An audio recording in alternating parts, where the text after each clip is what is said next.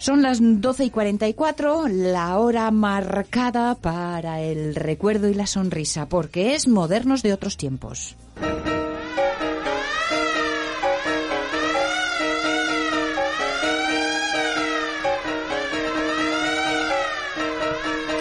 Y en concreto, en concreto la sexta entrega de la serie de capítulos de Modernos de otros tiempos dedicada a Gloria Fuertes, una serie que está a punto de colocarse como una de las más largas de la historia de esta sección, es cierto, porque ya avisamos que hoy tampoco va a ser el último capítulo. Bueno, pero nos satisface, ¿eh?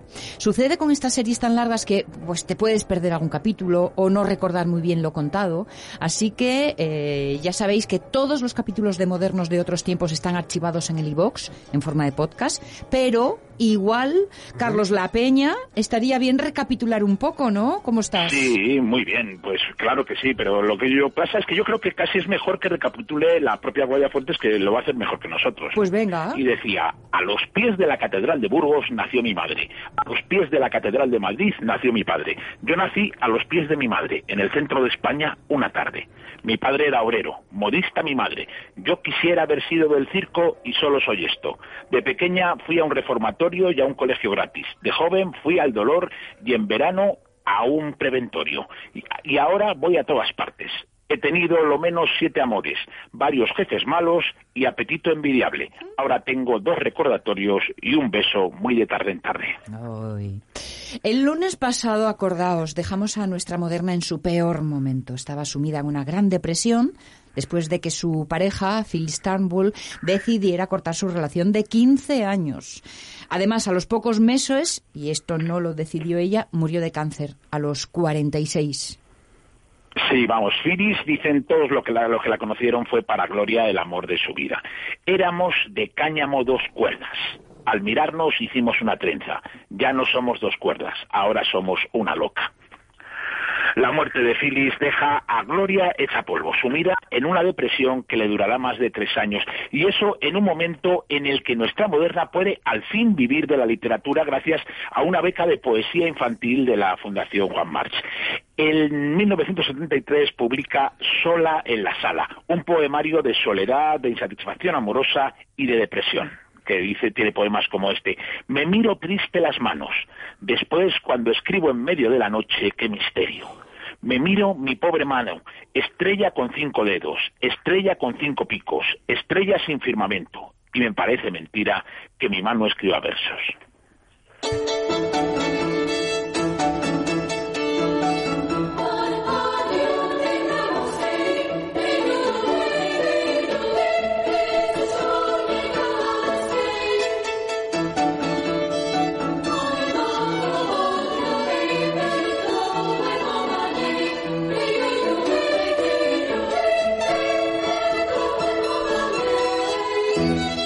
Como llevamos haciendo desde el comienzo de esta serie para ilustrar la vida de Gloria Fuertes, escuchamos canciones infantiles que utilizan textos que no han sido escritos por Gloria Fuertes.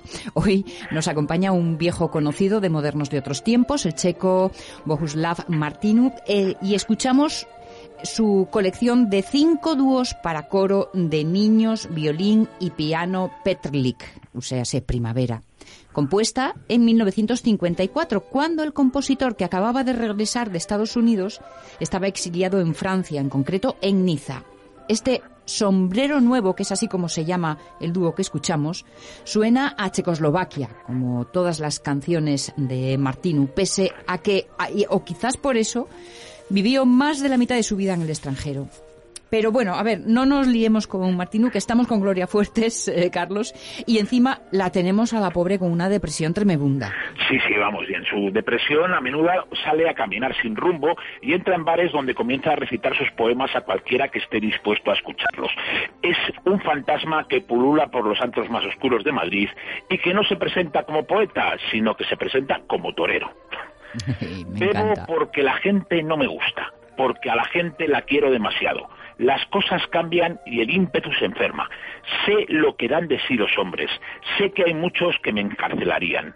Bebo para olvidar que estoy bebiendo, porque la noche es larga y tiene seres. La vida es corta, en cambio, y tiene prisa. La alcoba es grande y el sereno bizco. y un chinche flaco trepa por el pecho, por el techo. Bebo para recordar estas cosas, bebo para olvidar que estoy muerta.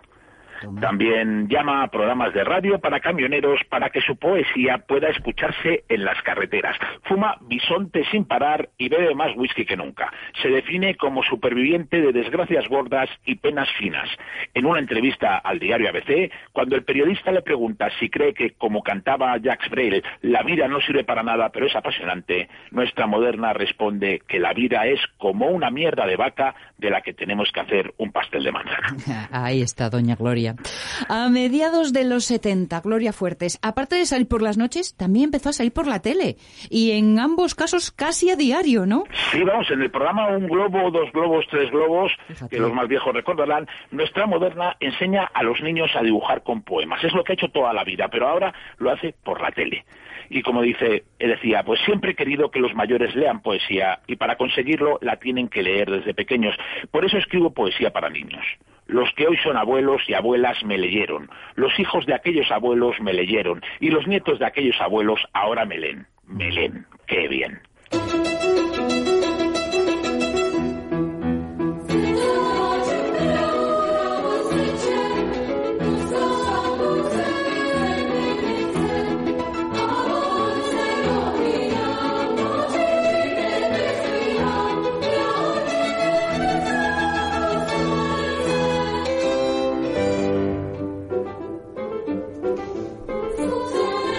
La primavera de Martinú comenzaba con un sombrero nuevo, termina con este radiante mediodía. Bohuslav Martinú nació el 10 de diciembre de 1890 en la torre del campanario de la iglesia de San Jacobo, en la pequeña ciudad bohemia de Polivka, junto a la frontera con Moravia. La familia vivía ahí porque su padre, amén de Zapatero, era vigilante de bomberos. Años después, Martinu diría que la objetividad de su música provenía de la costumbre de ver las cosas desde arriba, que adquirió en su infancia desde la atalaya. Por su parte, Gloria Fuertes, con su niñez de suburbio con hambre por los lados, no es objetiva ni siquiera por la tele. En un programa de televisión, a una anciana le tocó una moto acuática. A un paralítico le tocó la vuelta al mundo en siete días. A un parado le tocó cocina de porcelanosa y menaje de doce piezas. A servidora le tocó las tetas el acomodador. Gloria comienza en la tele como guionista del gran éxito de la programación infantil, los chiripitifláuticos. Pero una cosa es escribir lo que se dice en un programa y otra muy distinta es plantarse delante de la cámara y soltarlo. Eso es lo que hace en un globo, dos globos, tres globos casi a diario. Y así nuestra moderna se convirtió en uno de los rostros más famosos de una España que por fin se ha librado de Franco porque como dice Gloria, se suicidó la estatua del dictador. La estatua vivía en el centro del estanque. Una noche de viento, la estatua se lanzó al agua. La estatua del dictador murió ahogada solo las gaviotas la echaron de menos.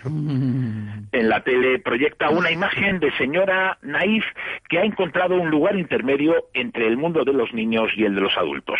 Un, cruzo, un cruce entre sabia y niña. Su teléfono no para de sonar y recibe más de 50 cartas diarias del público. A mí, dice, con el corte que me da eso. ¿Será que me ven humana? Fantástica era. Supongo que esa popularidad le obliga a guardar su intimidad, sobre todo para no alarmar a los padres de los niños que compraban sus libros. A base de entrevistas y de datos confusos en sus poemas autobiográficos consigue dar una imagen de viejecita apacible. Pero vamos, ella dice, a veces miento por no hacer daño o por contar una verdad, porque hay muchas verdades que solo se pueden contar mintiendo hmm. porque son demasiado grandes. Por lo demás, yo no miento nunca. Hmm. La verdad es como mi teta izquierda, siempre la llevo puesta.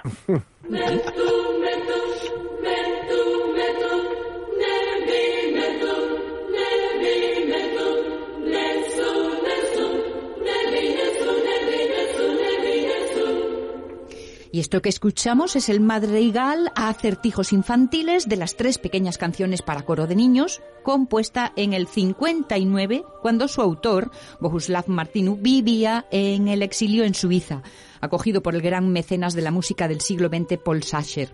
Martinu, vivió en Suiza sus últimos años antes de morir de cáncer en agosto del 59. Su música estaba prohibida en su país, pero pese a ello, conocedor del secreto para tocar el corazón de los checos, siempre tuvo gran éxito entre sus compatriotas. Tampoco nuestra moderna fue ajena a la censura, no solo durante la dictadura, sino también en la nueva España de las libertades, Carlos. Sí, vamos, uno de los casos más sangrantes se produjo ya en 1980, cuando Radio Televisión Española le censura dos poemas que había grabado en su casa de Alberto Alcocer para el especial de, Nochebuena de 1980. De hecho, Gloria sale en los créditos y en los agradecimientos del, problema, del programa, pero sus poemas no aparecen por ninguna parte. A dos altos cargos del ente público les dio miedo que se escuchara por la tele algo que sabía todo el mundo, que en el portal de Belén Dios está en bolas. Hmm. Ya está bien que se va a helar tanto adorar al chaval y nadie tiene cojones de darle sus pantalones, su mochila o su morral. Tanta mirra y tanto incienso y él desnudito en el pienso pienso que nadie le quiere. Su titeretera me hiere, su tiritera, perdón, me hiere. En esta noche tan puta. Muchachos, traed viruta, vamos a hacer una hoguera antes de que se nos muera de frío la salvación. Dejaros ya de misa y de liturgia idiota, que Dios está en pelotas desde que vino al portal. Callaros si le queréis, que le da frío la guerra. Juntad todas las banderas y haced una colcha loca porque Dios está en pelotas. Ay, ay, ay, ay, es que es magnífica. Una censura que no era nueva para ella, pero que dolía más, sobre todo porque ya no era bajo una dictadura. Bueno, ya sabes que el miedo de los trepas eh, es libre, pero, pero vamos, como jode y como impide la libertad de los demás. Eh, ya vimos que en los años 50 nuestro Moderna tuvo que publicar fuera de España, en concreto en Venezuela, y, y en los años 60 estuvo a punto de acabar en la cárcel por leer un poema en la librería Abril de la calle Arenal, en Madrid. Un señor, un señoro, pues la denunció por pacifista, ¿no? Porque denuncia, ¿no? Y acabó en el calabozo de la DGS en la Puerta del Sol. Vamos, según cuenta, en el calabozo una era mechera, otra puta, otra hacía abortos y la otra leyó un poema.